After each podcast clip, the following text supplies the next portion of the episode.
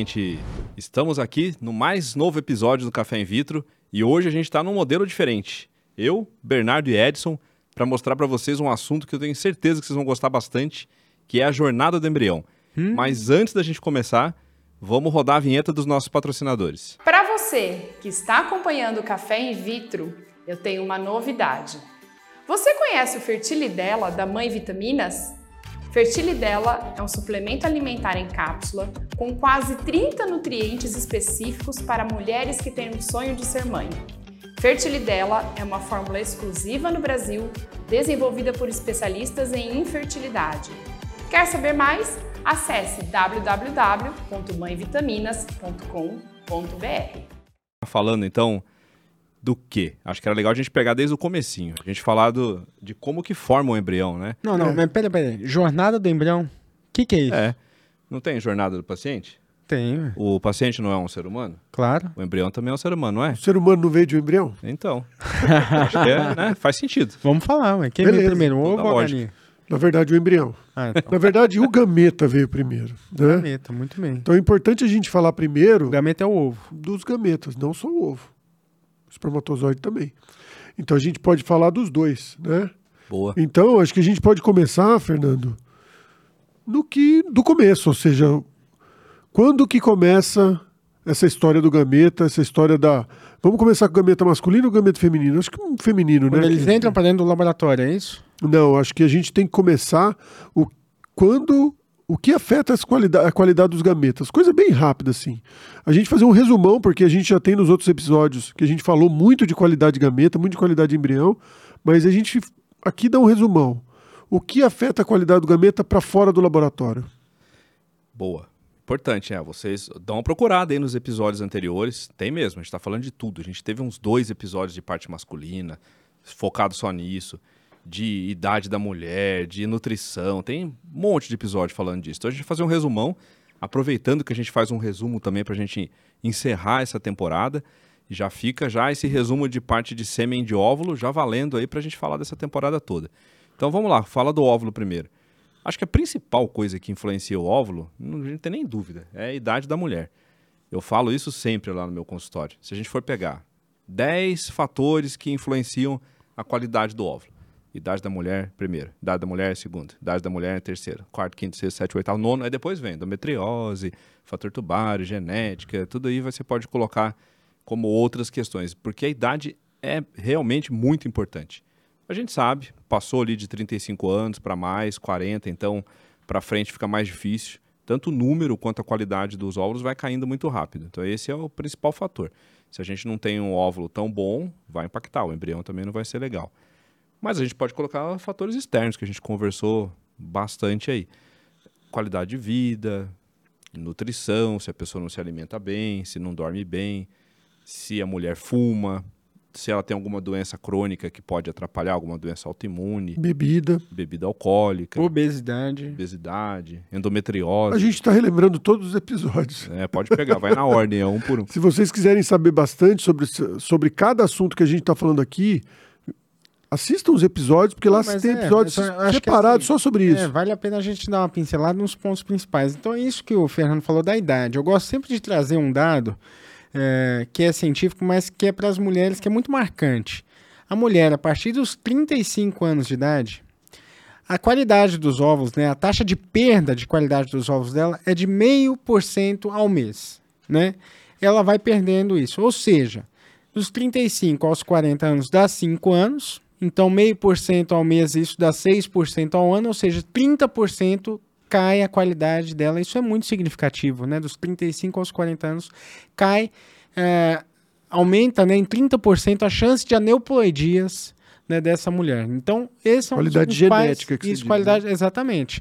E também isso que o Fernando falou. Então, isso somado, então vai diminuindo reserva ovariana, muitas vezes vai piorando realmente a qualidade dos ovos, mas aumenta a taxa de aneuploidias da mulher cerca de meio por cento ao mês. Então esse é um fator muito significativo, uma das principais causas né, de, de infertilidade são realmente, é por isso que aumenta a taxa de abortamento nas mulheres com o aumento da, com o avançar da idade. Né? A principal causa são as ane- aneuploidias. Mas nem tanto nem tudo está perdido, justamente porque Depende muito da qualidade de vida dessas pacientes, depende muito de como essa paciente levou a vida dela. Então, a gente fala que idade biológica é diferente de idade cronológica. Claro. A gente sabe que o decréscimo genético é muito grande a partir dos 35. Ele acelera a partir dos 35. E não é só o decréscimo genético. Também o decréscimo hormonal, também o decréscimo é, de células-tronco, também o decréscimo de produção de colágeno, de, de produção de hormônio, energia. Mitocôndria do óvulo. Mitocôndria, né? Então, assim, é, a gente sabe disso. Entretanto, se essa paciente ela tiver, se essa paciente, olha, se essa mulher ela tiver o cuidado de começar a se cuidar desde cedo, e hoje a gente tem uma geração que é, pensa muito mais, ou melhor, pensa muito menos em agredir o corpo do que a nossa geração, por mais exemplo. Consciente, é. Mais consciente. Eu acho que. É, Sim, vão existir bastante casos de pacientes, mulheres engravidando com 45, 50 anos, naturalmente, embora a gente saiba que é um risco para a mulher, por conta dessa qualidade desse decréscimo genético, ela, ela engravidar nessa idade. Qual que é o risco desse, dessa paciente engravidar, Fernando? Nessa idade? A gente sabe que gestação após os 35 já é considerada uma gestação de alto risco. Após os 40, mais ainda. Agora, após os 50, nem se fala. Então, o que, que a gente tem de risco se a pessoa engravidar, seja natural, seja por fertilização in vitro? Pressão alta na gestação, diabetes gestacional, parto prematuro. A gente chama de distócias também, que é a apresentação do bebê na hora de nascer, ele não está certinho de cabecinha para baixo. Então, pode ter alguma dificuldade no parto normal. Enfim, passou de uma certa idade, os riscos aumentam. A medicina está aí, a tecnologia está aí para ajudar mas os riscos existem. E a gente sabe, a chance de engravidez natural depois dos 40 é pequena, vai diminuindo muito. Ah, mas a minha avó, não sei quem conheceu, mas a vizinha da minha tia, que tem uma prima que é amiga não sei de quem, que, na, que engravidou com 50. Tem gente, claro que tem. Vai ter, mas é bem raro e é bem pouco comum a gente encontrar casos assim. Exatamente. Principalmente se for natural, é bem mais raro ainda. Né? É. Mas aí, é, falando isso que você falou, Edson, é bem interessante. Quando a gente pensa nessa consciência, estilo de vida, é, a gente teve recentemente, agora no mês de julho, o Congresso Europeu. E um dos temas é, relevantes ali do Congresso são trabalhos que têm crescido é, cada vez mais publicações, artigos científicos, mostrando a relação e o prejuízo da obesidade né, nos tratamentos de fertilização in vitro. Né? E eu acho que quando a gente fala da jornada do embrião, é, vale a pena a gente introduzir isso. É, como que isso impacta lá no laboratório, né? É, a gente tem um, uma relação e aí você entende muito dessa parte de epigenética, metabolômica, Uhum. né? Então, é, e, e os trabalhos vêm mostrando isso mesmo, que muitas vezes as pacientes obesas têm um pior prognóstico ah, nas chances de gestação de bebês nascidos, né? Eu acho que é algo que vale a pena a gente enfatizar, né? É, ainda falando da pegar- qualidade do óvulo. Só Pode falar. pegar esse gancho, que aí você já emenda no- na pergunta do Bernardo. Então, a gente falou aqui sucintamente tudo que atrapalha a qualidade do óvulo no decorrer da idade, no decorrer do tempo. Mas e como é que chega então esse óvulo lá no laboratório? O que, que vocês, embriologistas, identificam de anormalidade nesse óvulo? Alguma característica que só de bater o olho vocês já sabem que esse óvulo não é tão bom que nem um óvulo de uma mulher bem mais jovem ou mais saudável? É, o que a gente percebe, principalmente quando a gente olha para o óvulo, é assim, o óvulo ele não diz muita coisa para a gente quando a gente olha no laboratório. Tem óvulos que enganam.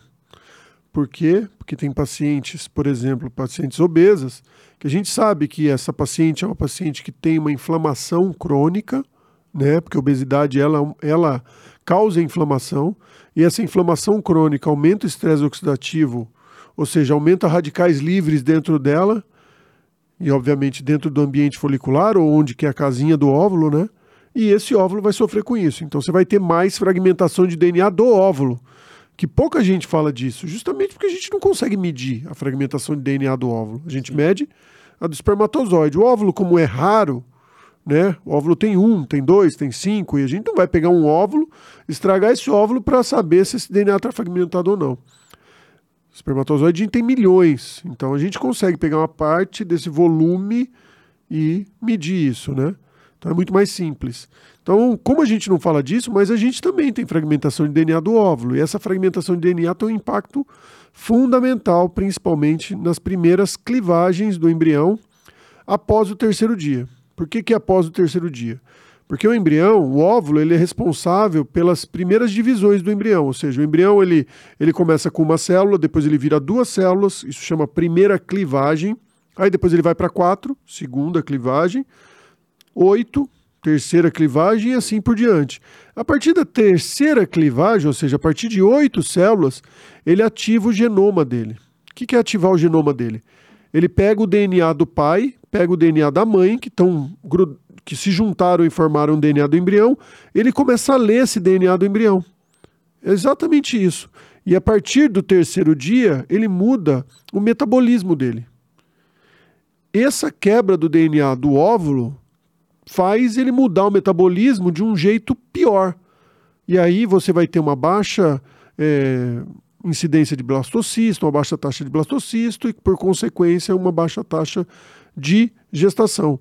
Então, o óvulo ele passa por um processo, além de passar por todo o processo do laboratório, esse óvulo que está dentro dessa paciente que está mais inflamada, obesidade, endometriose, é, síndrome do ovário policístico, doenças que afetam a qualidade do óvulo, ou pacientes com idade avançada, né? Esse óvulo ele, ele é responsável por todo, toda a clivagem até chegar a blastocisto praticamente. Então é fundamental a gente é, conscientizar o paciente disso, né? Mas tem algumas coisas que vocês conseguem ver, né? Apesar Sim. de não ser, por exemplo, zona pelúcida, se ele está Aí é problemas. fragmentado. Sim. O óvulo, então, o óvulo escuro, por exemplo, é, muitas vezes ele tem relação com pacientes mais, mais de idade mais avançada. O óvulo que tem o corpúsculo polar fragmentado, que a gente chama, que é uma estrutura que fica em cima do óvulo, que o óvulo espelha um pouco do DNA para fora, vamos dizer assim, uma parte do DNA dele para fora, que não vai usar. É, mostra que esse óvulo está pós-maduro, que a gente chama, ou seja, ele, ele passou do ponto. Quando você tem retração do citoplasma do óvulo, mostra também que esse óvulo também está pós-maduro, ou seja, quer dizer que ele, que ele retraiu o citoplasma dele justamente porque ele já passou pelo momento, na no, no, inter- no entender do óvulo, ele estava passando pelo momento da fertilização. Porque para dividir, ele tem que retrair o citoplasma e dividir em duas células. Então ele já começa a retrair. Então tudo isso faz com que a gente tenha uma noção. Entretanto, nem sempre um óvulo sem alteração é um óvulo bom. Esse é o ponto. O ponto não é quando você acha um defeito, o ponto é quando você não acha um Não defeito. acho. Fica um defeito escondido. Exatamente, né? Ou seja, quando você tem evidência, beleza. Entretanto, a ausência de evidência não é evidência de ausência. Ou seja, quando o óvulo Profundo isso. É coisa de pesquisador. É, isso aí. Quando Isso aí. o óvulo não demonstra nenhum, nenhuma alteração, vamos dizer assim, morfológica, não quer dizer que vá formar um embrião maravilhoso. Ótimo. Vamos falar do sêmen então rapidinho, daí a gente já entra também na, no, no dia zero do embrião no laboratório. Exatamente. Bom, não é muito diferente do que é na mulher, com relação à qualidade dos espermatozoides. Mas eu acho que tem uma diferença grande pro lado bom e pro lado ruim. A diferença grande é que a mulher não produz óvulos novos. Ela nasce com todos os ovos que ela vai ter até acabar, até entrar na menopausa. Até onde a ciência sabe. Neurônio a gente achava isso também, depois descobriu que não é bem assim. O óvulo, por enquanto, ninguém provou o contrário. Então, qual é o problema em relação ao óvulo? Porque tudo que a mulher passou na vida, inclusive intrauterina, o óvulo também passa. Sim. Isso nos 35, 40 anos que ela tem de idade. Poluição, medicação, comida estragada, envelhecimento. Já o espermatozoide, não. O homem produz espermatozoides novos do zero a cada três meses. O que envelhece no homem é a célula germinativa que vai produzir o espermatozoide. Então ele vai piorando a qualidade, vai diminuindo a produção, mas é sempre uma célula jovem. Então ela demorou no máximo três meses de exposição ambiental. O efeito epigenético que ele tem é menor. Epigenética tem um episódio disso, procura aí. Vou explicar de novo que é um episódio só disso. Então, o espermatozoide vai sofrer a mesma coisa que o óvulo sofre se o homem não se cuidar. Se ele é obeso, esquenta a coxa, aí aumenta a fragmentação de DNA, enferruja, né, Edson? Tem o famoso saco enferrujado. Saco enferrujado. Esse foi um dos cortes mais assistidos da história do Instagram mundial. Exagero, mundial não, mas... Exagero, né? Mas é, mas é, de repente, né? Se o pessoal for conferir, vai aumentar o engajamento. É isso aí. Então, Confere lá. confere lá. Então, a- os fatores externos interferem também no espermatozoide bastante. Se o homem fuma, piora a motilidade, fragmenta mais o DNA também. Se ele tem uso grande de bebida alcoólica ou de qualquer tipo de droga lista e ilícita, e por aí vai. Ou seja, também chega para a gente lá no laboratório o espermatozoide com alguns problemas. E aí são duas salinhas diferentes que conectam com o laboratório de fertilização in vitro. Tem a sala onde está sendo feita a coleta do óvulo, e aí os óvulos vão num tubinho junto com o meio de cultura ou junto com o líquido folicular para dentro do laboratório, enquanto o parceiro colheu o sêmen em outra sala. E aí a mesma coisa, vai lá o frasquinho onde foi colhido o espermograma com o, o material genético, com o espermatozoide para dentro do laboratório também. E aí, como é que, que que a gente consegue ver de espermatozoide? Acho que até menos do que ver num óvulo, mas tem coisa que a gente vê, né? Um sêmen bom e um sêmen ruim. O que que o, que que o laboratório, o que que os embriologistas identificam assim de um sêmen ruim ou o que que identifica de um sêmen bom só de olhar no microscópio? É, como parâmetro básico, né? Quando a gente bate o olho ali numa amostra de sêmen, a gente vai olhar concentração e motilidade. Logo de cara, e podemos bater o olho também a na quantidade morfologia. e o quanto nada. Exatamente, é. Então a quantidade de espermatozoide, o quanto e como que eles estão nadando, né? Quantos estão nadando e como que eles estão nadando, porque é muito muito interessante a gente pensar no trajeto desse espermatozoide até o óvulo. Então no caminho dele natural, e tudo que a gente faz no laboratório, a gente sempre tenta imitar o que acontece naturalmente. Então quando o homem é, ejacula, né, na vagina ali da mulher, ele tem que penetrar a cervix, passa a cervix, adentra o útero e vai caminhando e tem que encontrar o óvulo lá na tuba uterina, né? Então, e a gente pensa que são 15 milhões de espermatozoides e vão chegar ali ao, em torno do óvulo cerca de mil espermatozoides, né? Muito poucos espermatozoides. Então, quais que são esses que chegam ali no óvulo? Então, que tem uma, vamos dizer assim, uma aerodinâmica muito boa, então a morfologia, né? Pensa no carro de Fórmula 1. Então a morfologia dele, se ele for cabeçudo, é lógico que essa cabeça vai atrapalhar ele ser o primeiro, né? Porque ele teoricamente é mais pesado. Então tem que ter uma aerodinâmica boa, ele tem que conseguir nadar em linha reta, porque aquele que nada em linha reta numa velocidade constante, ele tem mais objetividade, então ele consegue chegar, vamos dizer assim, mais ao óvulo do que aquele que nada em círculos maiores ou círculos menores, né? Então, é basicamente isso que, que a gente analisa no espermograma. Então avalia a quantidade de espermatozoides e como que tá a, eles estão nadando, né? Isso E a morfologia. e a morfologia. Então é o que a gente bate ali de olho. Ah, mas como que a gente faz? Como que a gente prepara isso né, no laboratório? A gente tem técnicas de preparo eh, do sêmen, onde a gente separa ele do líquido seminal, porque o líquido seminal tem substâncias que, eh, que a gente chama que são decapacitantes, né, que impedem que o espermatozoide seja ativado. Então, e é interessante isso. Quando o espermatozoide faz esse processo de sair da vagina e ele adentra ao útero né, da mulher, o líquido seminal fica fora. É, fica ali na parte vaginal. E o espermatozoide adentra, vamos dizer assim, mais limpo para dentro do útero da mulher. Então a gente imita isso também no laboratório. Então, com isso, esse processo onde ele sai do líquido seminal, ele, ele sofre um processo de ativação. E ele começa a nadar mais rápido. E aí é o que a gente faz no laboratório. Então a gente prepara isso através de centrifugação dessa amostra para ver qual é o espermatozoide que vai estar realmente nadando mais rápido e ativado né, esse espermatozoide para a gente poder injetar ele no útero. E, E- o, e o Zymote? Então, Vocês querem explicar o que é Zymote? É, tem várias técnicas de separação de espermatozoide. A, a mais comum é o que o Ber- Bernardo colocou, que é a centrifugação. Mas tem para você colocar ele para nadar e separar por, por, por, vamos dizer assim, por ch- chama swim up, ou seja, ele vai nadando para a borda da, da- do tubo, né? É, tem o Zymote, tem o Pixie, que é Physiological ICSI, tem, que mais? Tem os micro, microchannels, que é os microcanais que você coloca o espermatozoide, ele vai nadando por microcanal e você separa. É assim, É, tem várias, várias é, Maneiras, maneiras de escolher fazer o isso. melhor espermatozoide. Não existe a melhor. Existe a certa, a correta indicação. É, o Zymot, que está na moda, aí todo mundo fala, né? Que na verdade é marca, né? Zymot. É- Microfluídica. É. Não na tá verdade, o Zymot, na verdade, ele é, um, ele é uma peneira.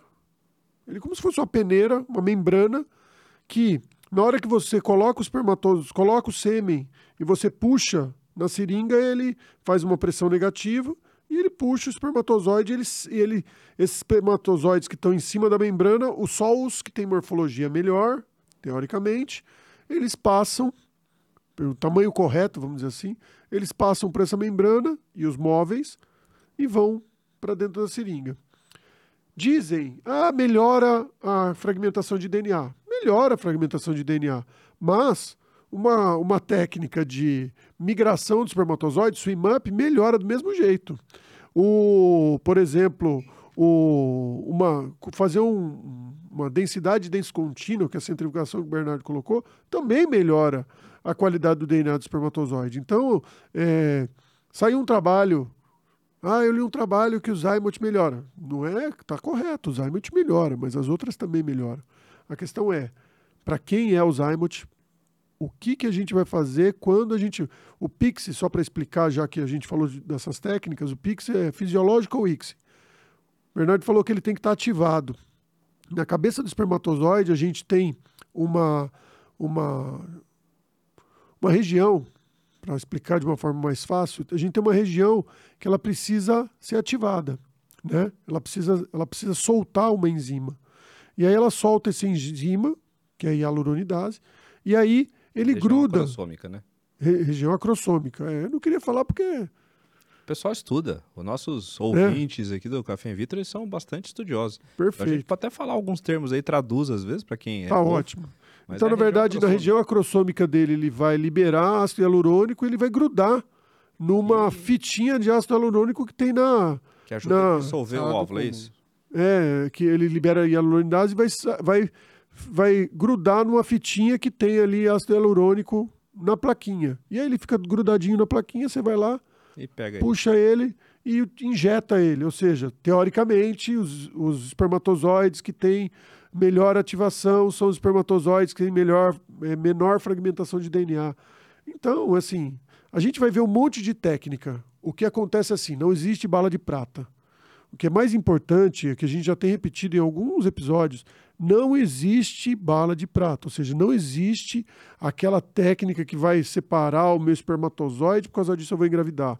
Não existe aquela técnica que vai falar, ah, agora eu vou tomar esse hormônio aqui e é esse hormônio aqui que vai fazer eu engravidar. Não é isso. É a conduta personalizada que o médico faz, que o embriologista faz dentro do laboratório. E para isso, o médico tem que entender muito de fisiologia e o embriologista precisa entender muito de biologia molecular e de técnicas de laboratório. Muito bom. Então, até aqui, a gente viu tudo o que aconteceu para trás. Anos até, talvez até antes do nascimento, até chegar no dia da coleta do óvulo e no dia da coleta do sêmen para fazer a fertilização in vitro. Aí chegou lá dentro do laboratório, o tubinho lá com os óvulos, o frasquinho com o sêmen, fez o processamento, separou os óvulos. E aí, conta pra gente, vamos começar ali antes, vai o óvulo. A hora que a enfermeira ou o assistente da cirurgia que fez a coleta dos óvulos entrega o tubinho ali pela janelinha, a gente chama pass-through, aquela janelinha, entrega o tubinho lá dentro pro embriologista. O que, que ele faz com aquele tubinho na hora que ele recebe o tubinho ali? A hora que chega, né, o a, que acontece ali, em muitos lugares isso é simultâneo, né, à medida que o médico já vai aspirando o líquido folicular, esse líquido folicular já é encaminhado para o laboratório, e é muito importante que nesse processo seja feita a manutenção da temperatura né, desse, desse tubo com líquido folicular, então a gente sempre fica muito atento a isso, monitorando temperatura. É, vindo o líquido folicular no laboratório, o embriologista já está posicionado frente a uma lupa que a gente vai fazer a separação dos óvulos desse líquido folicular. Então a gente vira aquele, aquele tubinho ali numa placa de Petri que a gente tem, onde está em cima de uma mesa aquecida. E a gente vai separando esses ovos, vai olhando nessa lupa, opa, achei o óvulo aqui. Separo eles e vou colocando eles numa outra plaquinha onde tem um meio de cultivo que vai dando a nutrição, o suporte ali nutricional para a manutenção desses óvulos. Né? E aí, à medida que a gente vai separando, analisando todos os, os, os líquidos foliculares, né, ali, os tubos, acabando ali a, a aspiração, e aí a gente pode, e aí depende do protocolo né, de cada embriologista. Tem embriologista que faz é, muitas vezes já uma denudação prévia, ou seja, e é interessante a gente imaginar esse óvulo, né? Pra, muitas vezes para quem está nos assistindo, quem está nos ouvindo, é, é, difícil imaginar isso, mas eu queria que vocês imaginassem um, um ovo. Né? A gente quebrasse um ovo ali, você tem a clara e tem a gema, né? vamos dizer assim. Então o óvulo é como se ele viesse dessa forma para a gente. Ele vem uma clara, só que a gente só interessa para a gente a gema, né? Muitas vezes.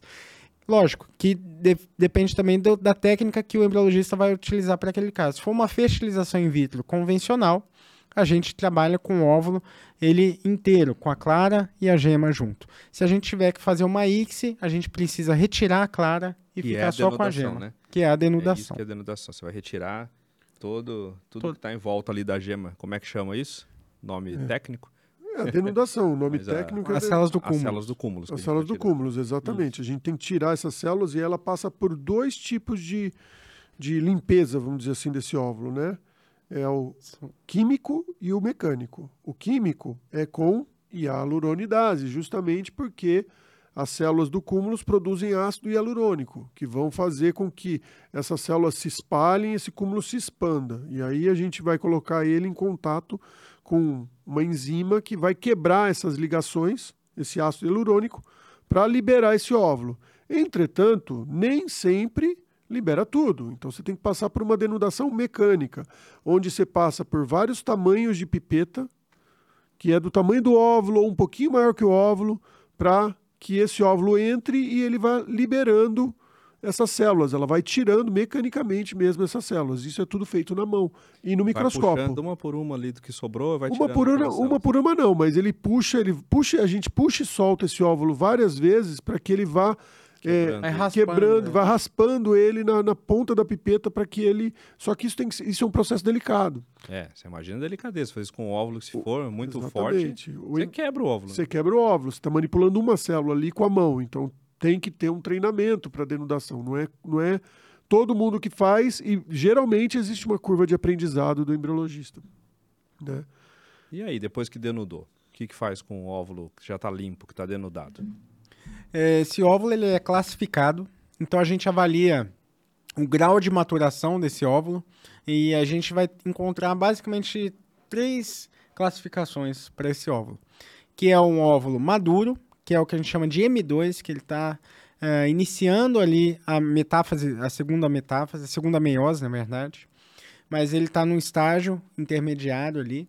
A gente tem um óvulo M1, né? Ele está finalizando a primeira meiose dele, é, mas não está concluída ainda. Então ele está num estágio que ele, muitas vezes quando a gente capta um, identifica um M1 no laboratório, ele muitas vezes ele está terminando essa, essa primeira meiose. Então em algumas horas ele vira um M2, muitas vezes. É que ele está em outra fase, na verdade, mas a gente não consegue saber. É. A gente chama de M1, mas ele pode estar em anáfase telófase 1. Isso quer dizer o seguinte, que ele já instruiu o segundo, o está instruindo o primeiro corpúsculo polar, que ou seja, ele está tirando um pedaço do... O que que acontece? O, o óvulo, ele tem, ele tem um DNA que a gente chama de diploide, ou é, ele tem o, o, o DNA completo, vamos dizer assim.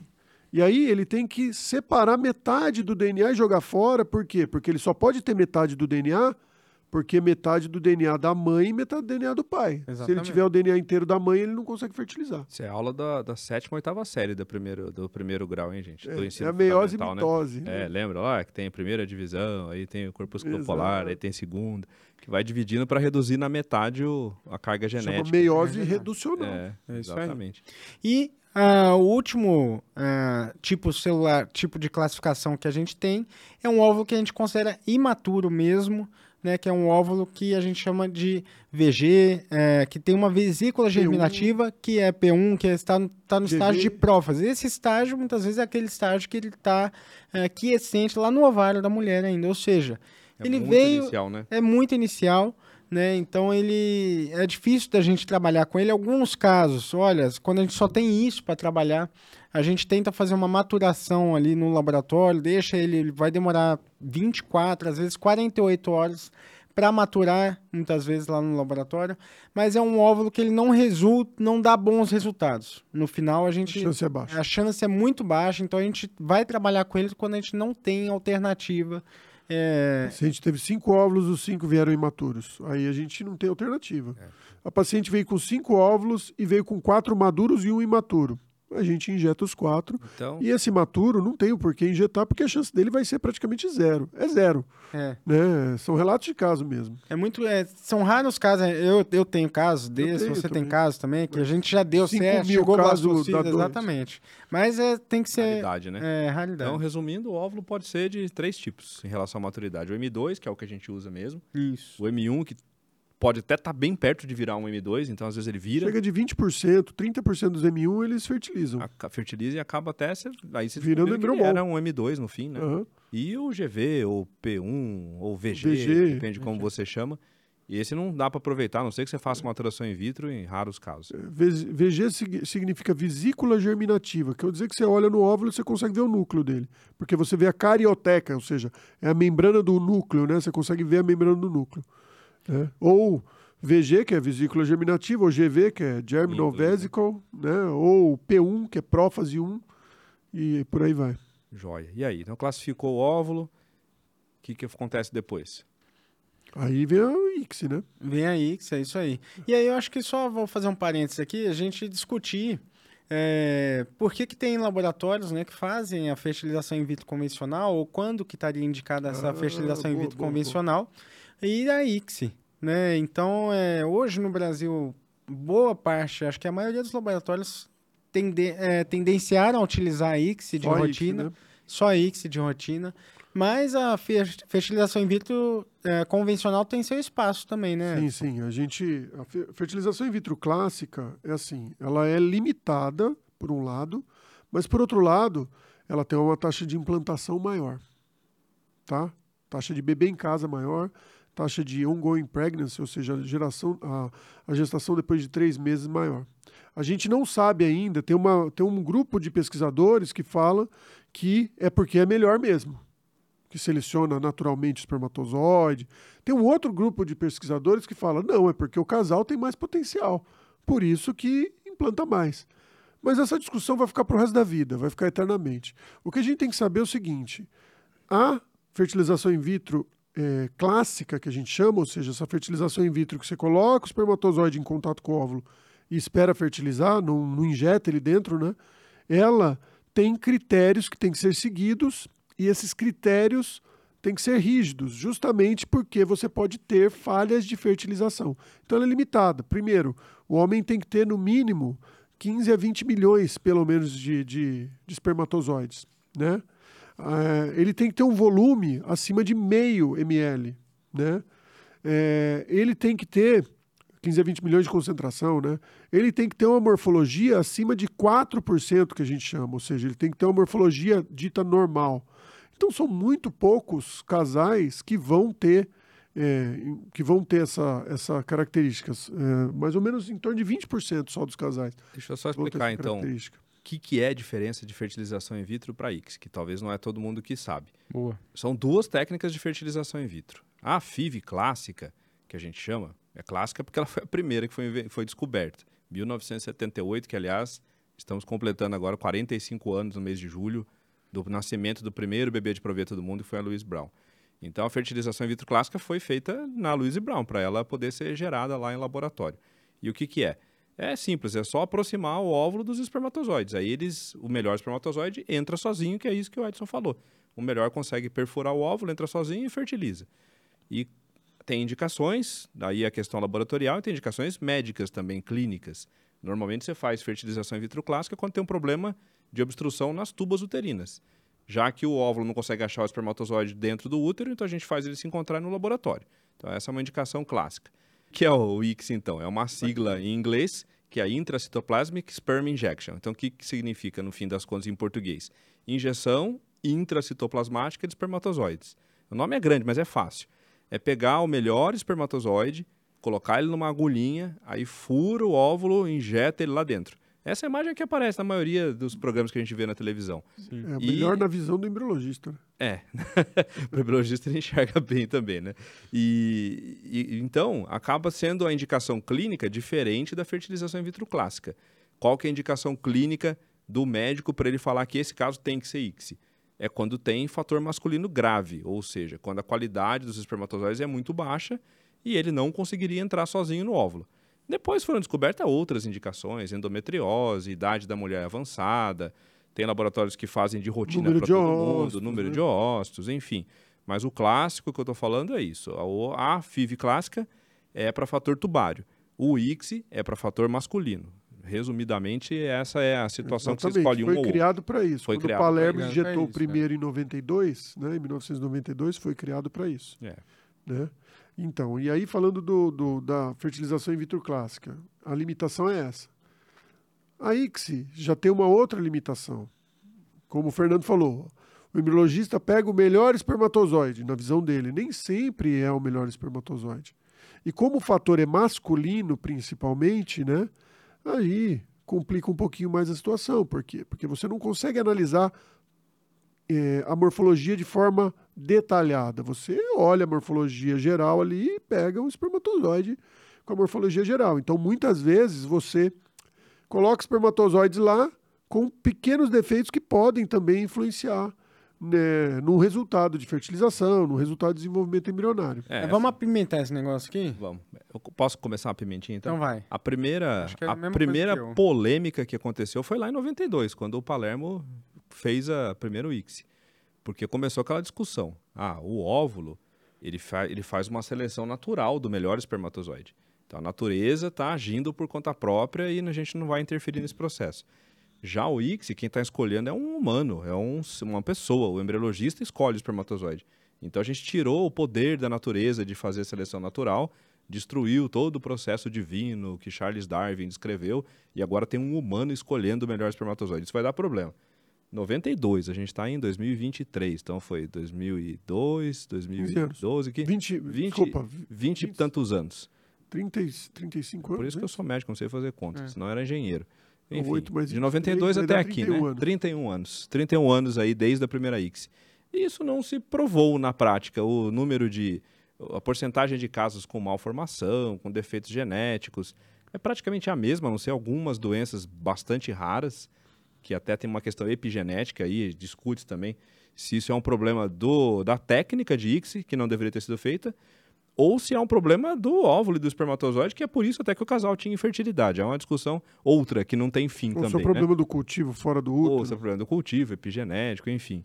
Então essa é a primeira pimentona, né? Nem pimentinha. É, e, aí eu, eu vou, vou rebater isso, que estão olhando só para o Palermo, né? Só para a seleção dos espermatozoides, mas nessa época falaram do, da superestimulação ovariana, porque esse processo de seleção a gente já quebra quando a gente faz o, o hiperestímulo ovariano, né? A gente estimula o ovário ali. controlados os ovários. Exatamente. É, onde a gente está recrutando e coletando óvulos que não seriam ovulados. É. E que né? você faz isso na fertilização in vitro clássica também. Na clássica também, exatamente. Então, ali, ali é só um complemento daquilo que a gente já vem fazendo. Então, a, a reprodução assistida, ela, é, num todo, ela já quebra esse processo, a barreira de da seleção do- natural, né? Mas, na verdade, a gente. O homem é um, o homem é um, é um animal, né? Dentro do reino animal. A gente é mamífero.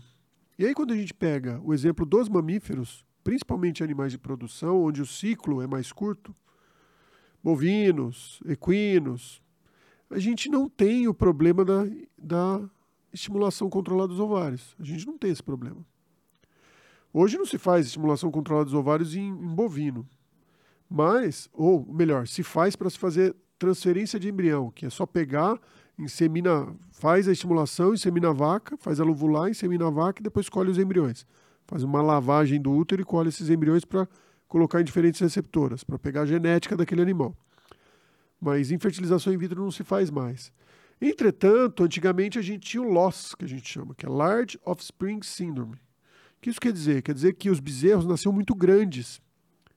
E aí a gente tinha no processo da fertilização in vitro, tanto da maturação do óvulo, porque a gente pega o óvulo imaturo em bovino e leva até metáfase 2, e depois é, faz o cultivo do embrião, a gente tinha uma suplementação do meio de cultura, ou seja, o ambiente onde ele estava hiperestimulava ele. E aí ele ficava muito grande na hora de nascer. Isso já foi corrigido, corrigindo os meios de cultura. Em humano, eu acho que os meios de cultura evoluíram muito, porque quando a gente começou, né, Bernardo? É, era assim, não tinha meio de cultura que conseguia levar até o quinto dia. A porcentagem de embriões que chegavam até o quinto dia era muito baixa. Tanto que até hoje tem uhum. muitos embriologistas que têm receio de levar justamente porque eles aprenderam dessa forma. E, obviamente, é, com toda razão eles têm receio de levar, né? Porque não chegava mesmo. Porque não chegava, chegava mesmo. É. Era, era praticamente um, um, um, assim, um milagre o negócio chegar até o quinto dia, ou o sexto dia, então, bicho, Maria, nem se fala. Hoje, é, a gente sabe que o embrião vai até o quinto dia com, assim, com uma certa tranquilidade, vamos dizer. Isso não quer dizer que ele chegue com boa qualidade, mas ele vai até o quinto dia com uma certa segurança. tranquilidade, com uma segurança. Então, essa seleção que se faz provavelmente não tem um grande impacto, pelo menos nos primeiros 45 anos, levando em conta a Louise Brown. Né?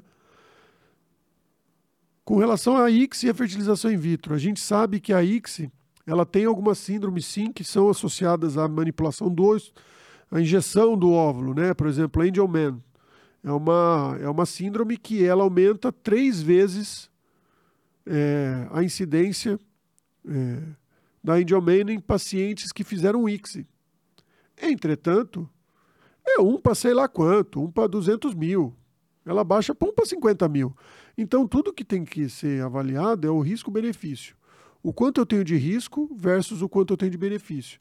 Se eu tenho uma chance de 1 para 50 mil, ou melhor, de 1 para 200 mil no natural e vai baixar para 1 para 50 mil no, na ICSI, vai fazer tanta diferença. O cara tem que ser muito, vamos dizer assim, tem que ser muito virado para a lua para o negócio 1 para 50 mil, né? Acontecer justamente com. Para acontecer justamente com ele. Pode acontecer, mas. O risco é extremamente Mas o risco baixo. é extremamente baixo. E tudo é tão é baixo. E é só, só para enfatizar aqui, porque assim, é tão baixo que tem estudos é, mostrando né, o efeito da reprodução assistida o número de nascidos é, vivos com, com síndromes, né, com alterações genéticas, ele não, não difere do natural.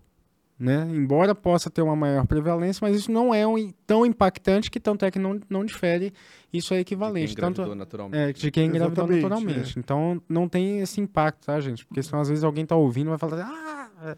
Exatamente, não. esse é que é o ponto. Quando a gente fala aumenta três vezes, todo mundo, nossa, mas você fala, mas é, é um para 50 mil, camarada. É. Ah, então é tudo como que você dá, como você fala, né? É. Como é que é Complicado. comunicado, né? Como é comunicado. Mas e aí? Então fertilizou, fez o ICSI, acabou de injetar.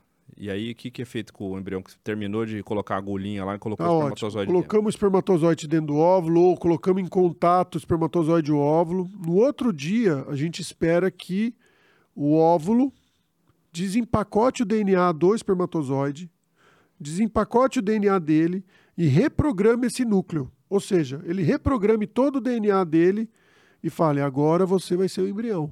Você agora não é mais nem óvulo e nem espermatozoide, que a gente chama de zigoto, que é a célula matre, né? Que é, o, é, o, é a primeira célula, é o zigoto. É um embrião de uma célula. É o embrião de uma célula, exatamente. Né? E aí, esse zigoto faz. E com quantas horas você vê isso no. Dá para ver isso no laboratório? Sim. Com quantas horas a gente vê isso?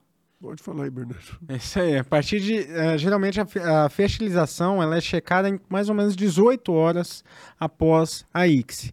Né? É o momento ideal ali da gente ver, mas vamos supor assim, a gente pode falar de 16 até 20 horas né, após a ICSI, que é o, é o, momento ideal da checagem dessa fertilização. Que é a hora que o embriologista vai olhar para ver se quantos que fertilizaram. É isso aí. E é aquela primeira notícia que o casal recebe ou que a paciente recebe no dia seguinte, né? O laboratório entra em contato, olha, a gente tinha 10 óvulos, aí oito fertilizaram, nove fertilizaram. É essa hora aí que vocês olham e, e comunicam. Exatamente. É. E aí vai ter muito casal que vai estar tá ouvindo, vai ter muita gente que fez fertilização in vitro e vai estar tá ouvindo esse podcast. E aí é importante saber que muitas vezes a gente fala assim, tem oito fertilizados, no outro dia aparece mais um. É. Ó, oh, aí liga no terceiro dia, você tem nove embriões. Aí a pessoa fala, ué, mas eu tinha oito, por que, que eu tenho nove agora? Porque biologia não é nem 100% nem 0%.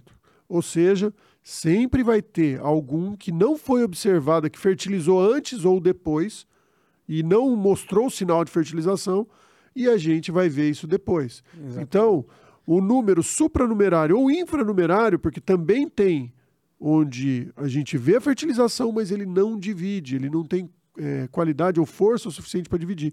Então, essa variação de número no terceiro dia é completamente normal. É isso naqueles laboratórios que não tem uma incubadora time-lapse. Né? Quando a gente tem uma laboratórios que tem incubadora time-lapse, ou seja, você consegue ver o vídeo inteiro do embrião, você não perde essa fertilização. Mas em muitos laboratórios, né, diria que mais, acho que mais de 80% dos laboratórios no Brasil não tem incubadora time-lapse. É, então pode acontecer isso. E aí é importante a gente enfatizar o que, que a gente pode encontrar nesse dia, as variações, como a gente falou da classificação dos óvulos anteriormente, quais são as variantes que a gente encontra da fertilização. Então a gente pode ter dois pronúcleos, ou seja, é o fertilizado, é o que a gente espera encontrar. O que, que é o pronúcleo? Vou explicar. É isso que você já, já explicou aí. Pronúcleo é duas bolinhas que ficam dentro do, dentro do óvulo que se observa, que é o pronúcleo, ou seja, ele é um pré-núcleo, né? Ele é um pré-núcleo do masculino com a bolinha do feminino, ou seja, é o DNA do pai e da mãe ali descompactado, pronto para se juntar, Antes deles se juntarem, então. antes Antes deles se se juntar. Ou seja, é um sinal visível, né, que a gente consegue ver ali ah, nesse dia seguinte da, da, da ICSI, né? Então a gente consegue observar isso e é isso que a gente busca. Então são esses dois pronúcleos, basicamente, e os dois corpos polares. Mas, resumindo. Mas a gente pode encontrar um pronúcleo? Podemos encontrar um pronúcleo. E aí as- eh, vem muito disso, dessas notícias que o Edson acabou Essas de falar variações. essas variações. Então, às vezes, a gente vai falar para você, olha, teve quatro fertilizados. Aí no dia seguinte fala, ah, mas agora tem seis clivados.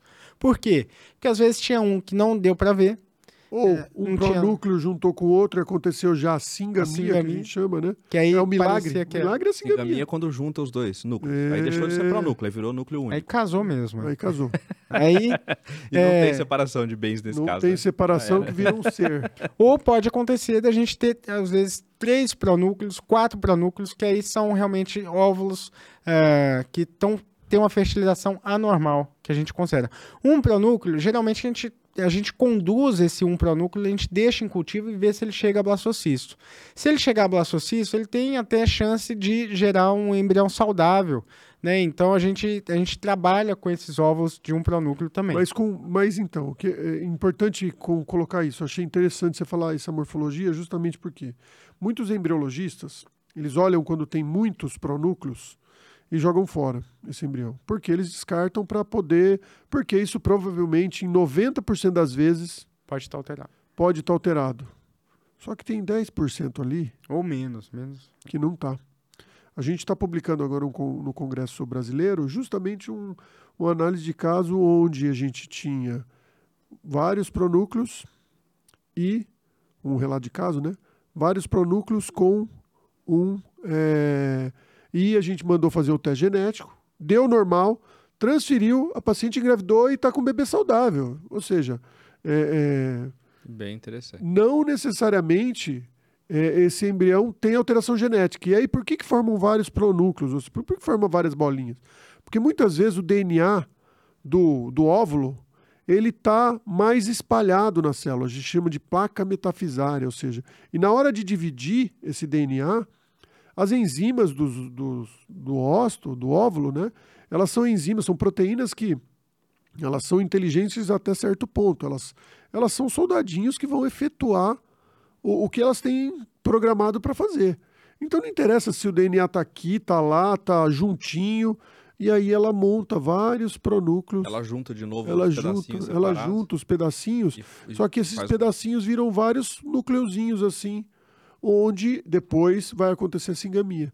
Então existe esse, esse, esse, essa hipótese, essa, essa possibilidade né, de, de acontecer. É mais raro, é, acontece com a menor incidência, mas pode acontecer sim de juntar. Então é importante, agora para os embriologistas que estão assistindo, é importante separar esses embriões e acompanhar o desenvolvimento deles e fazer o teste genético para que, pra, principalmente se essa paciente só tem esse embrião. Nesse caso, a paciente só tinha esse embrião. Isso é bem legal porque foi uma coisa que as incubadoras time-lapse trouxeram de conhecimento.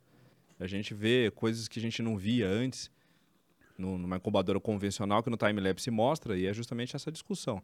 Antes a gente tirava de cultivo e jogava fora. Agora a gente deixa até o final para ver. Exatamente. Virou um blastocisto bom, que a gente chama top quality, a gente biopsia para ter certeza. Isso. E pode até ser viável, né?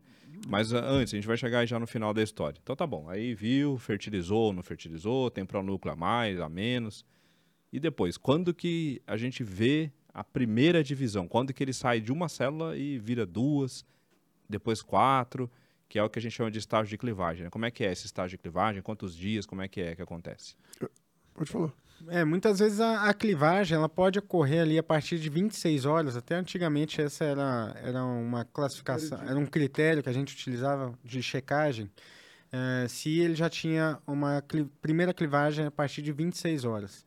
É, depois, tem gente agora com a, com a timelapse que ainda usa isso como um critério, pode ser utilizado, mas depois caiu por uso porque verificou-se que não era é, saudável essa análise em relação, em detrimento de você tirar ele do ambiente que ele estava na incubadora. Né, isso poderia, na verdade, causar um, um prejuízo para ele. É, mas essa primeira clivagem, então, já acontece ali algumas horas depois que ele vai estar tá com duas células.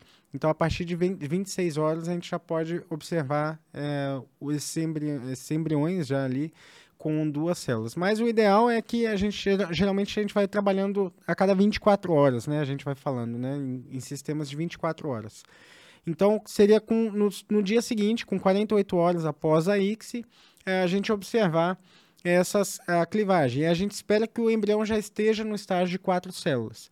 Muitos laboratórios que não têm incubadores time-lapse também se abstiveram de, de fazer essa checagem, porque ela não trazia muitos benefícios para a gente. Então, hoje, de, em resumo ali já da, né, desse, do processo laboratório, os embriologistas checam geralmente a fertilização, checam o terceiro dia, às 72 horas após a ICSI, e o quinto dia. E a gente acabou uh, tirando muitas vezes a checagem de dia 2 e do dia 4 para você atrapalhar, né, manipular menos esses embriões. É verdade. Lembrando que o dia zero, a gente conta a partir do zero. É que nem, que nem prédio. Tem o térreo, que é o dia zero, o primeiro andar é um em cima. Então ele começa no dia zero, que é quando faz o ICSI, quando faz fertilização. Dia 1, um, que você vê se fertilizou, vê os indícios. Aí o dia 2, que você já vê essa primeira divisão, que a gente não abre mais a incubadora. Depois do dia 3, aí abria. Depois do dia 4 não olha de novo, que é o que o Bernardo está falando. E dia 5 é onde ele vai chegar em blastocisto, que vocês já vão explicar. Né? Mas com, com a incubadora time-lapse, que é o famoso Big Brother do embrião. Fica lá uma câmerazinha filmando o embrião 24 horas por dia, vendo tudo que ele faz. E depois acelera esse filminho e a gente consegue ver essas imagens com, com nesse tempo acelerado consegue ver essas alterações acontecendo, essas alterações, nossas divisões acontecendo de uma maneira mais didática. Você não vai ficar esperando cinco dias assistindo cinco tira dias. uma foto né? a cada dez minutos e depois é. as fotos formam. E acelera para fazer um videozinho, né? Forma filminho. Então essa que é, a, que é o princípio. Mas aí então chegou no terceiro dia, a gente parou aí, né? Chegou no terceiro dia, quantas células que é o ideal ter ali no terceiro dia? Que é, ideal que é, é de, sete, do... de 7 a 9 células. É o fim do estágio de clivagem, né? É, a gente tinha. O, a base é 8, então de 7 a 9 células. A gente pode ter uma variaçãozinha com 72 horas de cultivo. O importante é dizer assim: a gente está falando da time-lapse, mas é importante dizer que a time-lapse não aumenta a taxa de gestação. A gente tinha, quando lançaram a time-lapse, o slogan era: não mexa no embrião que você vai aumentar a tua taxa de gestação. E não é bem assim. Na verdade, isso é, um, é, é, é uma balela, tá?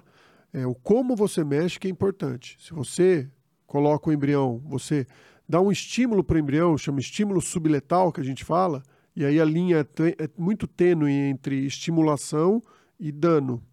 Então, prefere-se não mexer no embrião, mas isso não quer dizer que embriões de é, laboratórios que não têm time-lapse têm baixa ou têm menor taxa de gestação. Não. A time-lapse não aumenta a taxa de gestação, gente é, é, deixar bem claro aqui, porque quem está ouvindo pode achar que não, porque eu vou agora fazer timelapse. Doutor, você tem timelapse? Não aumenta a taxa de gestação.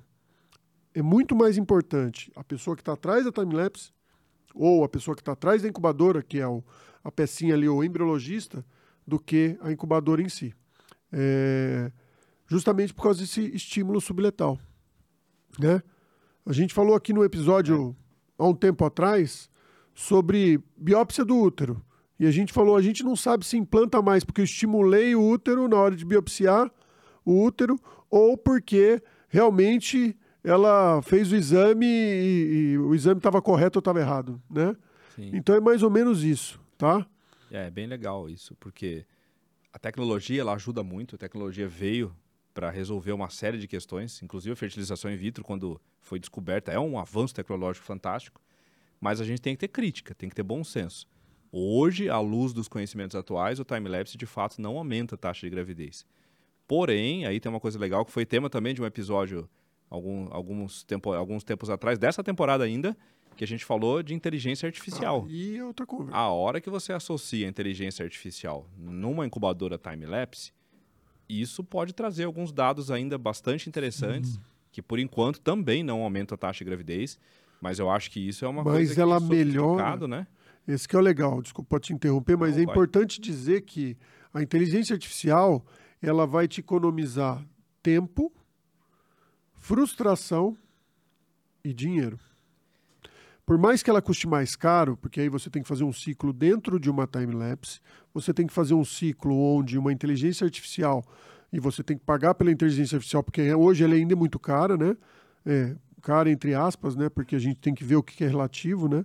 Mas você consegue melhorar a escolha do teu embrião. O seu acesso ao embrião é muito melhor na time-lapse e aí você consegue melhorar essa escolha. Melhorando a escolha do embrião, você adianta a sua primeira gestação, É. que a gente chama de gravidez cumulativa, né? Inclusive, Taxa cumulativa, desculpa. nós temos um trabalho publicado com um tipo de inteligência artificial, que é a Chloe, que mostra dados bastante promissores, e inclusive alguns que a gente pode usar hoje em dia já.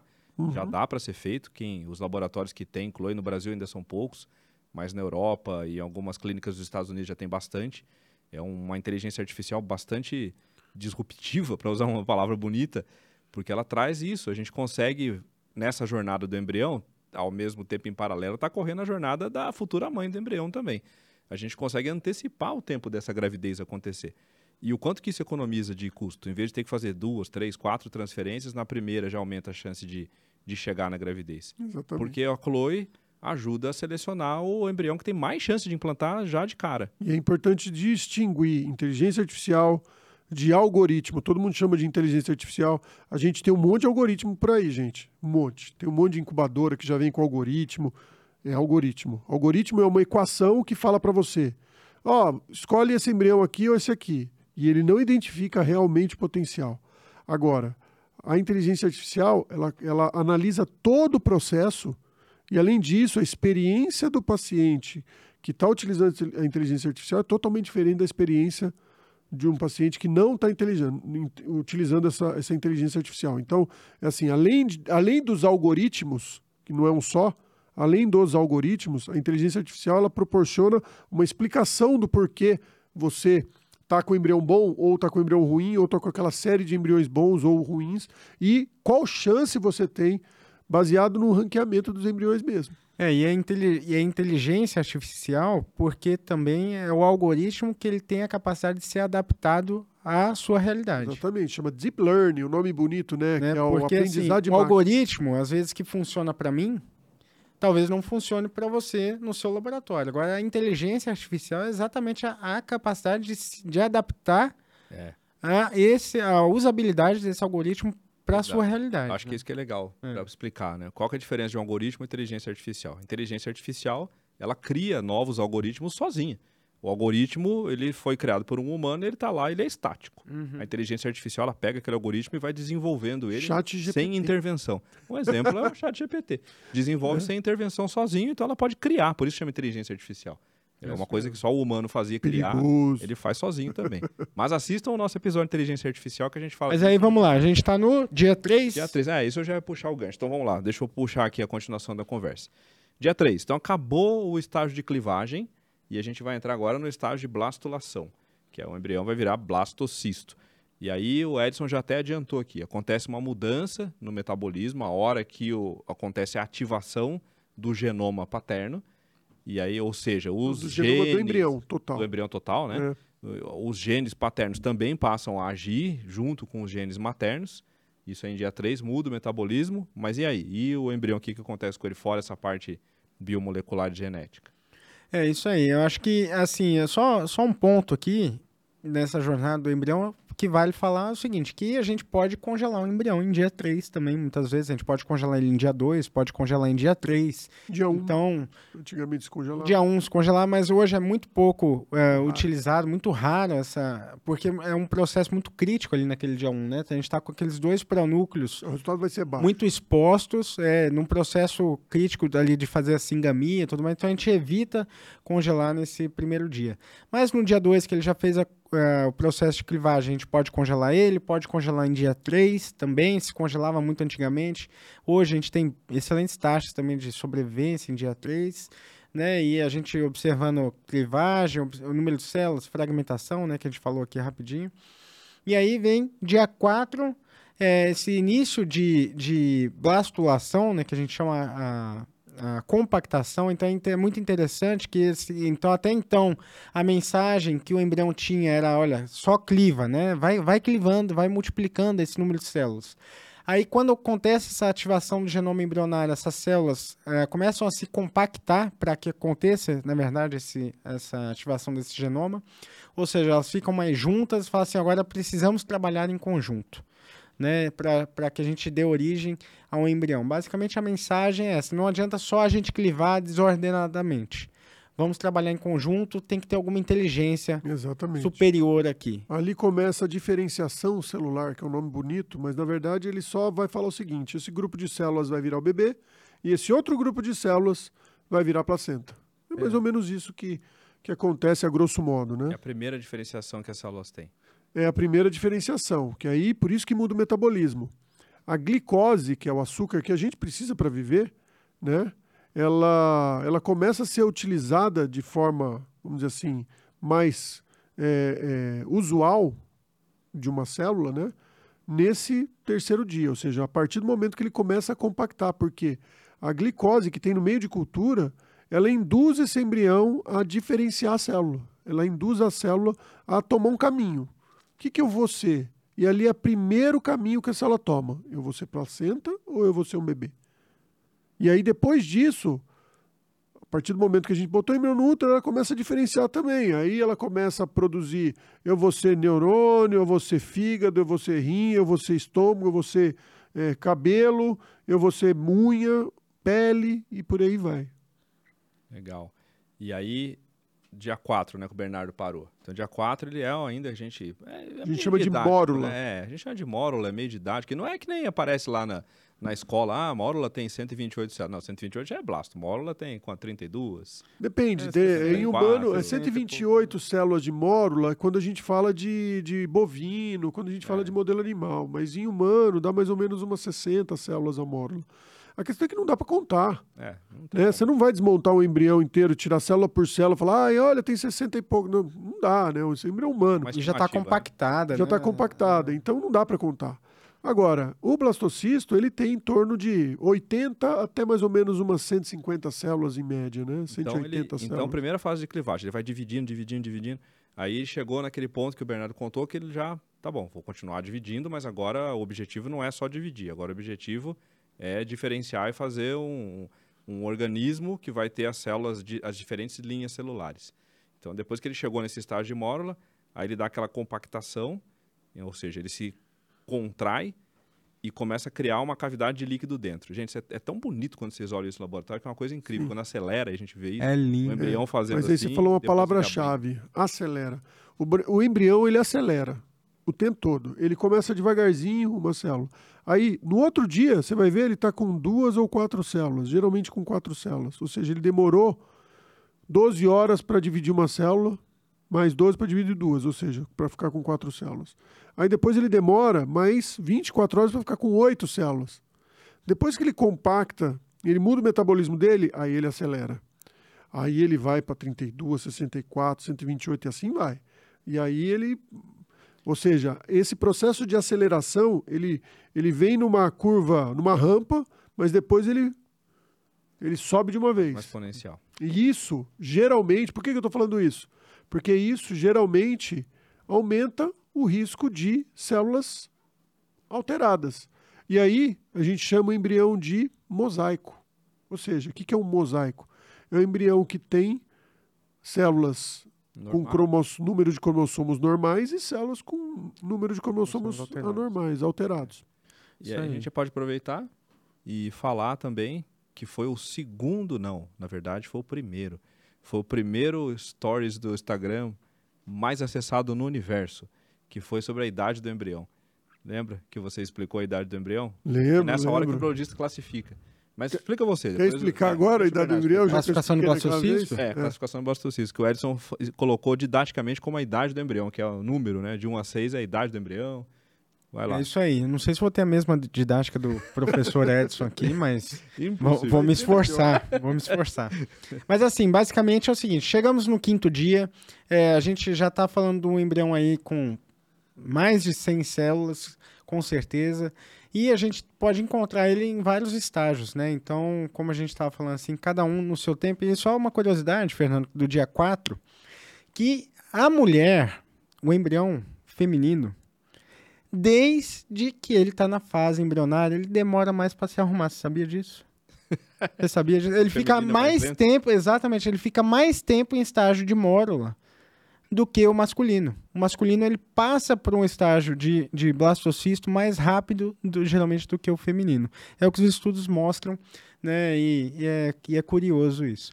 Mas é, a gente chega ali no estágio de blastocisto, mas isso só é perceptível se for numa time-lapse, tá? Algumas questões assim de horas, a gente não é uma coisa muito longa, né? Mas é uma das coisas que a time-lapse trouxe aí pra gente.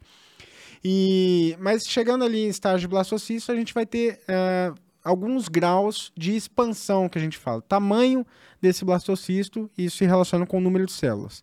Então a gente tem grau 1, que ele está pequenininho ainda, tá, tá fechadinho, mas ele já tem células diferenciadas. Então a gente consegue perceber, já que tem uma massa celular interna, né, e, dá, e já tem células do trofectoderma. É, grau 2, ele começa a ter já uma blastocele, que a gente fala. Ou seja, mas ele é ainda muito pequeno, ele começa a ter um líquido na sua, no seu interior, essas células um pouco já mais expandidinhas. Grau Blastocele 3 é a cavidade de líquido. é a cavidade de líquido, é isso aí. E é o que vai virar a bolsa das águas depois. que é o povo chama, né? Bolsa das águas. É isso aí. E aí, é, esse embrião, ele. Que, e para que, serve essa blastocele? É para nutrir, porque ele já tem muita célula, então ele já tem, já distancia um pouco mais o ponto de contato de uma extremidade com a outra. Então ele cria uma água que é para comunicar, como se fosse para comunicar, comunicar com a outra célula que está lá do outro lado, né? Mais ou menos isso. Ou eu preciso dar nutrição para todas as células. Qual é o melhor é, meio que se faz isso? Meio aquoso. Então, uma água que ele põe dentro dele para que possa eh, distribuir eh, informações e nutrição, né, da nutrição para todas as células que estão ali em torno dele, desse embrião. Então, no grau 3, você já tem uma blastocele maior, né, um, o embrião já bem delimitado, essas células, do que, que é células do trofoblasto, com células da massa celular interna, né, e ali, depois, um grau 4, a gente observa um afinamento da zona pelúcida. Então a zona pelúcida é como se fosse a casca de um ovo, né? A gente imagina assim, é, onde essa zona pelúcida com- per- cria uma barreira física, vamos dizer assim, que permite que, que tudo isso aconteça ali dentro Protege o embrião. protege o embrião e também ela cria essa barreira é, dando pressão interna, né, vamos dizer assim, para essas células ficarem próximas umas das outras. Porque se elas fossem só clivadas sem essa zona pelúcida, a tendência é que elas se espalhariam. Podia se desgrudar e espalhar. Exatamente. Mas isso então, essa teoria da- da- do espalhamento, ela ela é- ela está caindo por terra. Tem alguns trabalhos mostrando onde a gente consegue tirar o blastômero do embrião. Isso aconteceu comigo no laboratório. Uma vez eu fiz eu fiz uma biópsia no embrião e aí no terceiro dia, na época, em 2004, 2005, 2006, fiz uma biópsia, fiz biópsias no embrião e nos embriões e a paciente desistiu, Não quis transferir. não quis não quis fazer a biópsia. Ah, não quis fazer biópsia. Ela ele já tinha- desistiu, já tinha mas já feito. tinha feito a biópsia. Desistiu o na que eu fiz? Peguei os blastômeros e coloquei nas gotas do lado do embrião. Viraram blastocistos. A gente teve blastocisto da, do, do, do blastômero. Viraram vários blastocistos pequenininhos, assim, várias, várias células diferenciadas e blastocistos pequenos. Então, assim, e aí depois a gente achou alguns artigos mostrando que realmente essa, essa pressão de, de forma do embrião é importante. Entretanto, essa diferenciação celular não depende somente da, da não depende tanto da zona pelúcida assim, ela depende Sim. Depende sim da Não, diferenciação. já, você, já te- você já teve caso de óvulo que não tinha zona pelúcida, injetou e ele, Sim, e ele virou ele vira blastocisto. Eu também já exatamente. tive. Então, assim, acontece, mas é, é uma maneira, teoria, né? uma Teoria que, que talvez mais ele aceita. contribua nessa Sim, zona sim. pelúcida, além de proteger e tudo mais. Mas o que acontece? Onde que eu queria chegar? Que um, um blastocisto grau 4, ele já expandiu tanto essa blastocele, também número de células, que ele afina essa zona pelúcida. E é, e é a tendência, que é o caminho que o embrião encontrou, onde o embrião vai crescendo tanto que ele rompe essa zona pelúcida, e aí já é um grau 5, ele conseguiu romper essa zona pelúcida, tem células dessas que vão que dão origem aí à placenta que começam a sair da casquinha do ovo, né? Parece Vamos o assim. pintinho bicando a casquinha ali pra Exatamente, sair, né? para sair. E ele vai buscar. Para que, que ele faz isso? Para buscar o caminho dele natural de implantar, buscando já as células uterinas, né, do endométrio. Então esse já é um embrião normalmente em D5 que a gente fala. Ele é Ele de- ele demorar grau um pouquinho 5. mais, mas já é. Ele é grau 5 grau cinco em em dia dia- 5. em dia ser, 5. é. Muitas vezes pode ser isso pode acontecer em seis. dia 5, dia 6 ou dia dia 7. sete hoje. Às vezes, o embrião, se ele está já mais acelerado, ele vai estar num, num dia 5 com esse estágio já de grau 5. Muda Então, muito rápido, né? Então o grau de 4, manhã você olha, ele tá de um jeito, à tarde você olha, ele já tá de outro. É, Muda rápido, muito né? rápido. Então o grau 4 ele tá bem fininho a casquinha. Tá bem, No mas grau não saiu cinco- ainda. Não saiu ainda.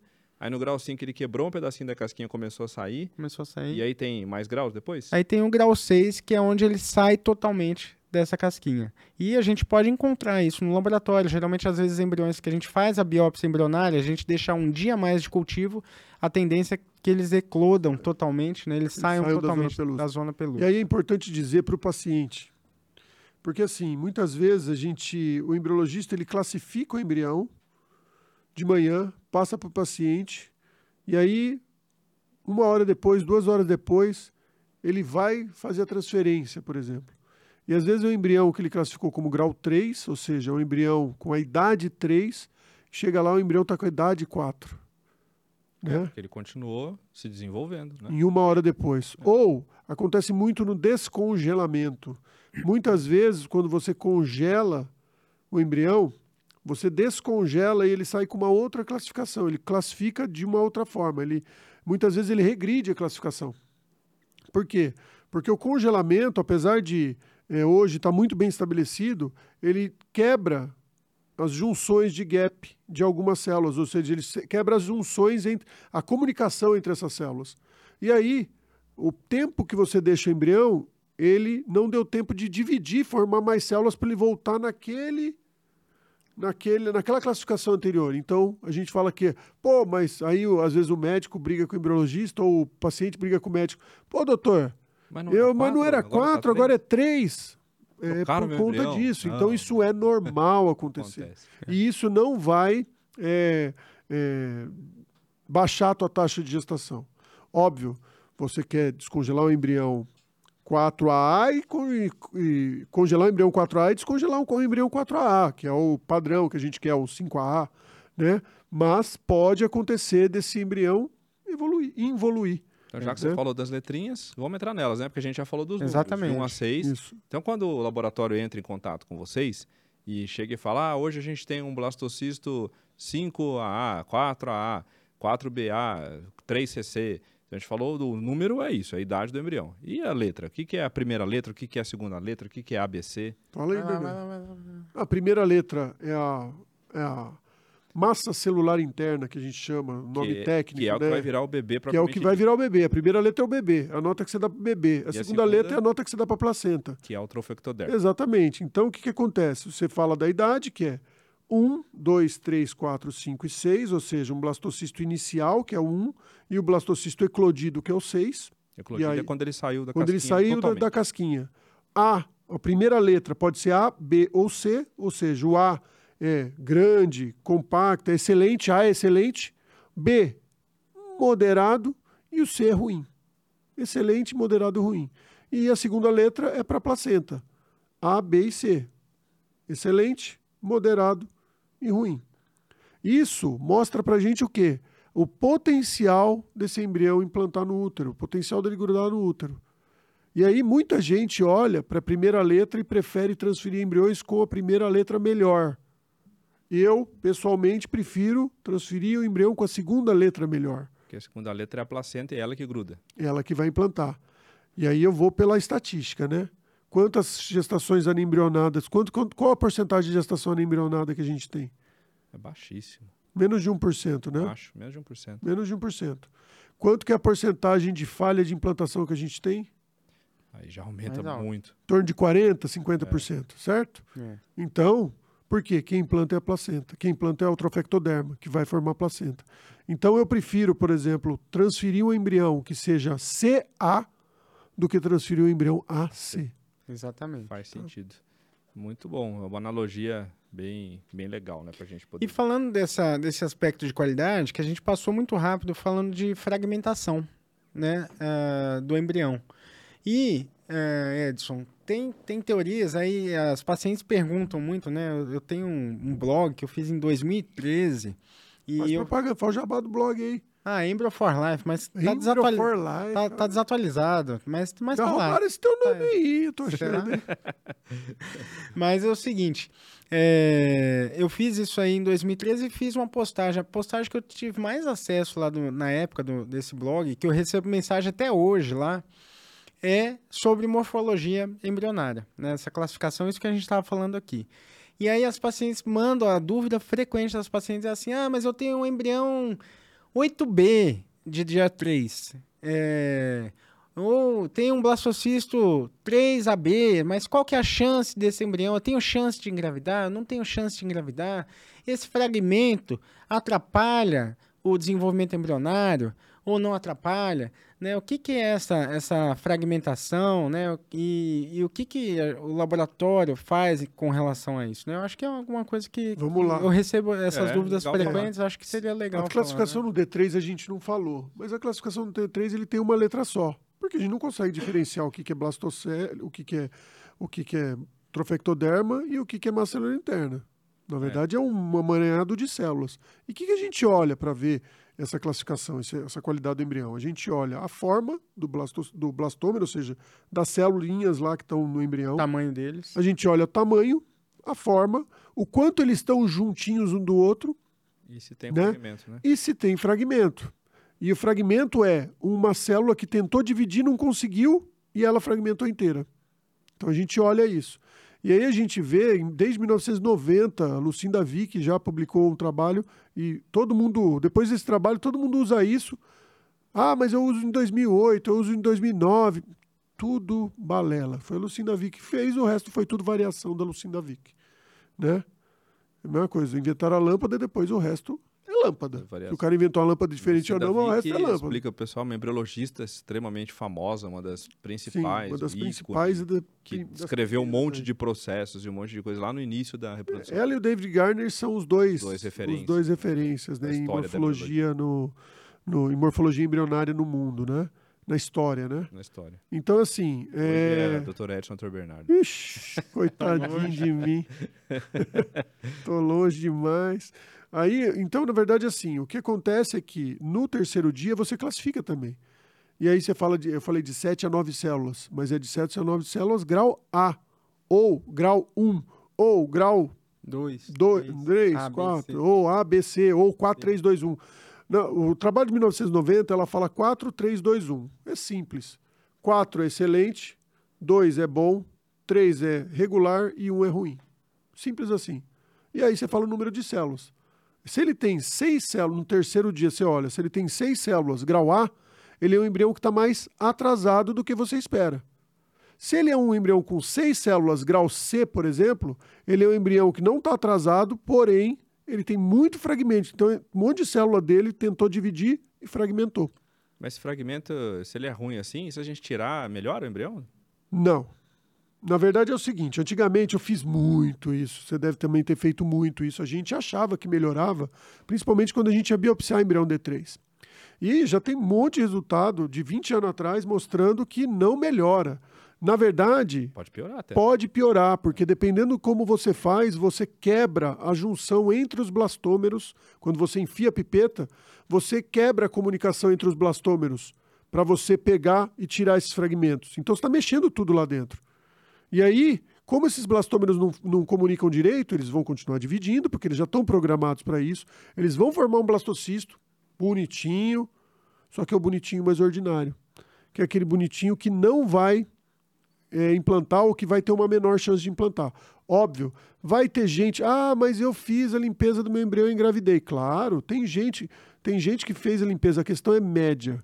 Se 100 embriões forem feitas a limpeza, você vai ter uma baixa, uma diminuição da chance, e 50 eram para implantar, por exemplo, virar blastocisto e implantar, você vai ter uma baixa aí de pelo menos 8, 10% de chance a menos, Menos de implantar do que se não tivesse limpado. E como que a gente descobriu isso? Aí o Bernardo pode falar. Como é que a gente descobriu isso?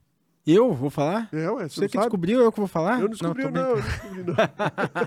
Não, mas eu acho o que é- mundo, na que é- verdade, descobriu. é, Tem um monte de trabalho que mostra. Tem um monte de trabalho que mostra isso e discutem realmente, como o Edson falou, um dos exemplos da origem dos fragmentos é realmente dessas células, vem muita das divisões celulares, está associado muitas vezes com embriões que sofrem metabolicamente, né, e acabam liberando um pouco mais esses fragmentos também. E, e, e tem pessoas que, que, que a gente já tentou fazer isso, né? De tentar limpar o embrião, porque poderia, assim. Agora só um parênteses, A que é gente diferente. fala o mundo. O mundo. Eu e você não mundo. somos É, ninguém, exatamente, né? não é ninguém. O cocô do Não, cavalo do bandido. modéstia. Mas assim, é a ideia que, que todo mundo tinha, né? A gente, embriologista, a gente tenta fazer o possível lá dentro do laboratório, né? E ninguém tá, tá inventando a lâmpada, né? Como, como A você roda. disse. né? A, a, a lâmpada, a roda, que seja. É. Mas a gente. é, E é só, só um parênteses que é diferente da gente tirar a célula que está degenerada.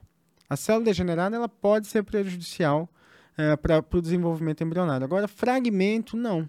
Fragmento, os trabalhos, tem, tem trabalhos aí que mostram que realmente não, não há o benefício de se, de se retirar é, esse fragmento. Limpeza, antigamente chamava limpeza do embrião. A gente limpava o embrião. A gente ia fazer biópsia mesmo, Já Era a biópsia de uma era- célula era em só, dia três também? tirava a É, célula em dia 3, tirava a célula, abria o embrião, entrava com a pipeta e ficava lá tirando os ou seja, fragmentinhos. É uma coisa bem antiga mesmo, porque só de, de que não faz transferência em dia 3, eu já tenho uns 12 anos que eu não transfiro dia Pelo 3. menos 12. Fazer Não, já faz limpeza. 15 anos que a gente não faz isso, faz já, já é um consenso na literatura.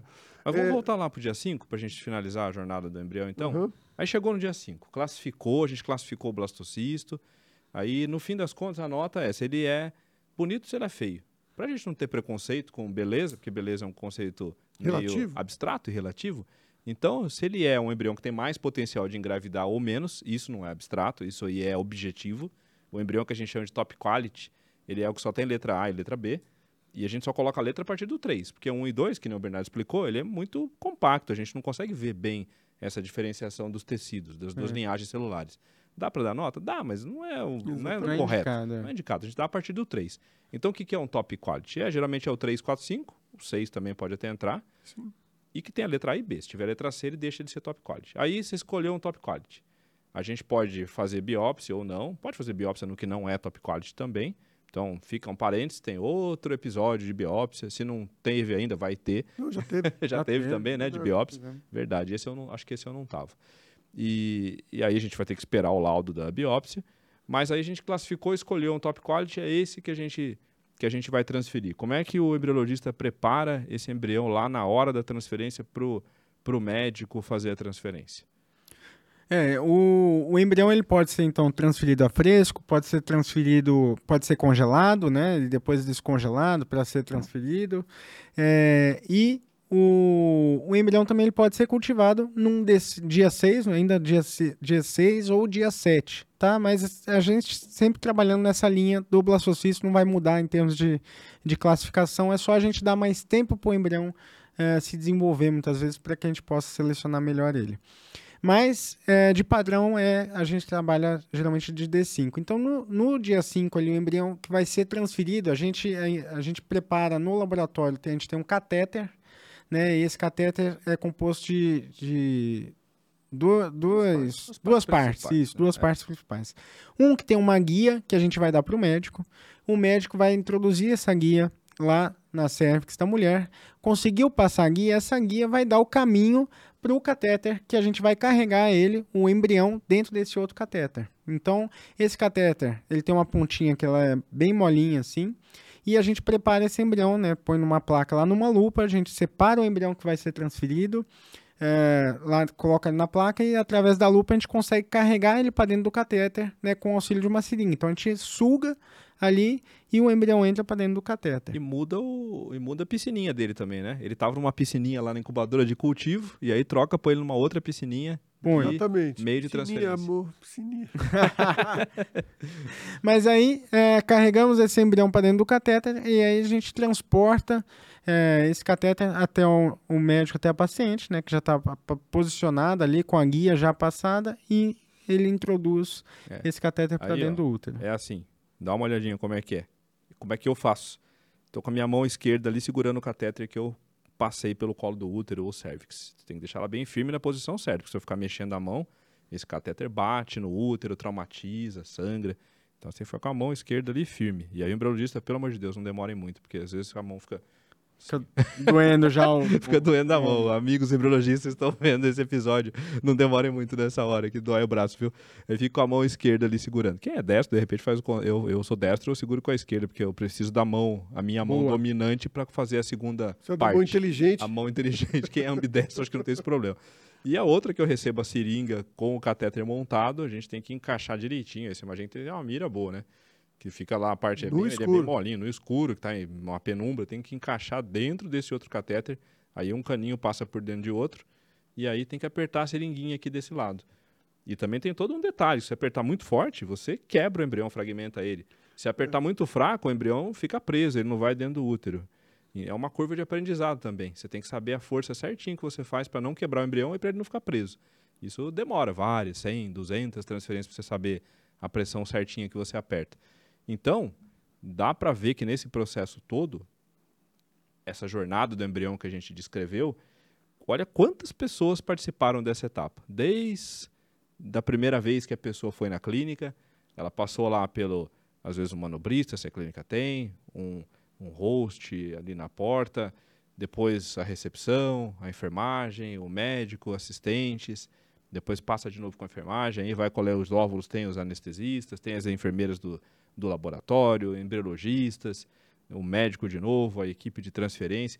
Se a gente pegar essa equipe toda, fácil, fácil, passa no mínimo umas 10, 15 pessoas cuidando dessa jornada do embrião, para vocês verem o tanto que é importante, o tanto que, que a gente dá atenção nesse, em, toda essa, em toda essa jornada. processo. Quantas pessoas estão ali trabalhando em conjunto com o mesmo objetivo que é E chegar na gravidez. ter- é muito interessante ter um trabalho científico que fala sobre o trabalho do, do embriologista no laboratório e ele ma- mapeando ali todos os processos, todas as tomadas de decisão ao longo dessa jornada, né, até sexto, sétimo dia de desenvolvimento embrionário. Então, para cada paciente é, que entra ali dentro do laboratório, desde a coleta do óvulo até o momento de transferência desse embrião, pra, de volta para o útero dela, o embriologista tem que tomar, são 57 processos envolvidos ao longo desses sete dias. Cinco, cinco São a sete mais de dias. 200, 200 possibil, 250 possibilidades de decisão. Exatamente. Então a gente tem caminhos de decisão e o embriologista tem essa capacidade de tomar decisões rápidas de tem, que que, ter. fazer, tem que ter essa, tem que Já ter. tá um arco tem que reflexo já, né? Você não pode Essa parar e capacidade. pensar. Muitas E vezes isso, é e isso para cada paciente. Para cada paciente. Então ele fala assim: é desse- de- olha só, olha quanta, quanto tempo a gente está falando já desse episódio, quantas variáveis a gente. Um foi ponderando com o outro ponto aqui. importantíssimo. Foi ponderando com o outro. Ah, então ele tem um imaturo, tem um, tem um VG. Eu vou decidir levar para maturação ou não. É essa decisão do embriologista no Isso laboratório. tocou num ponto fundamental. Experiência é um Experiência. farol que ilumina para trás. Não adianta. Ah, quanto mais frase experiente- maravilhosa, como diria Caetano Veloso, é lindo. Quanto mais experiência tem a equipe de embriologia, quanto mais experiência tem o médico, mais eh, resultado, mais chance de, de, de engravidar tem. Não tem o que É, fazer. Tem que ter Não tem. quilometragem. Não tem o que fazer, rodada, tem que ter quilometragem, né? parte. Então, assim, quando vocês forem escolher o laboratório, quando vocês forem escolher o médico, escolham. Obviamente, tem muitos médicos bons que não têm tanta experiência, que mas que tem tutores que têm experiência. Então é importante entender que é, o médico nunca ele é sozinho.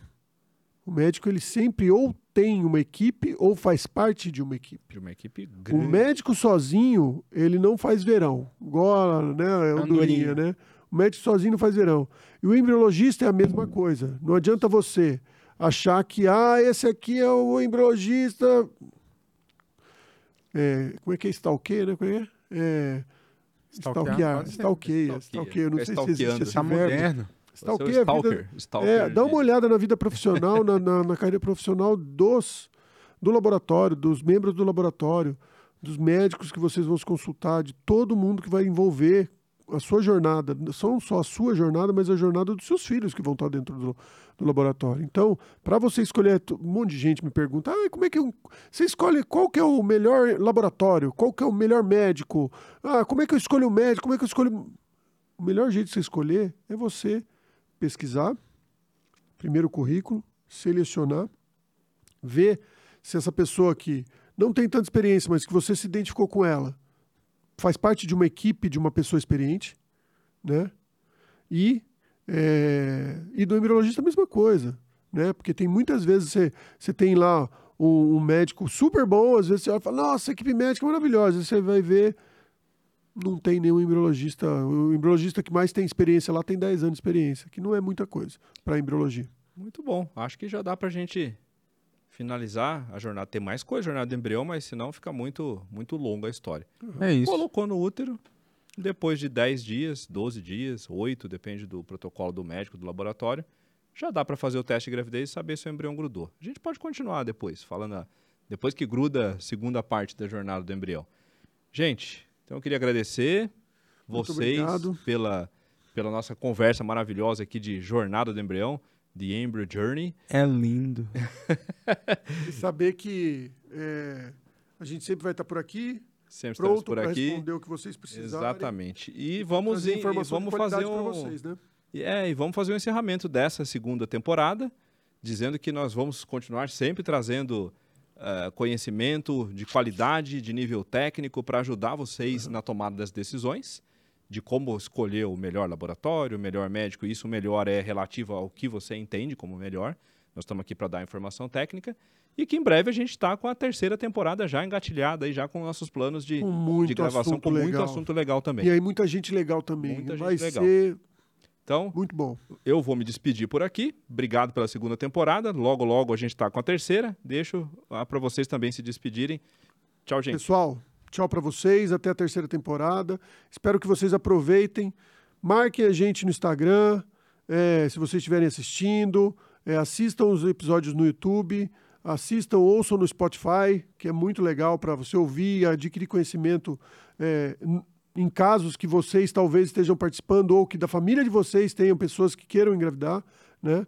Então, nosso, nosso arroba café in vitro, sigam o nosso arroba café in vitro, entrem no nosso canal, eh, registrem nosso canal, dê o joinha pra gente, que isso ajuda muito o canal. Isso aí, deixa seu like, curte, compartilha, comenta, manda lá suas dúvidas. A gente tá, tá sempre conectado aí com vocês. Um prazer a gente estar junto aqui mais uma vez.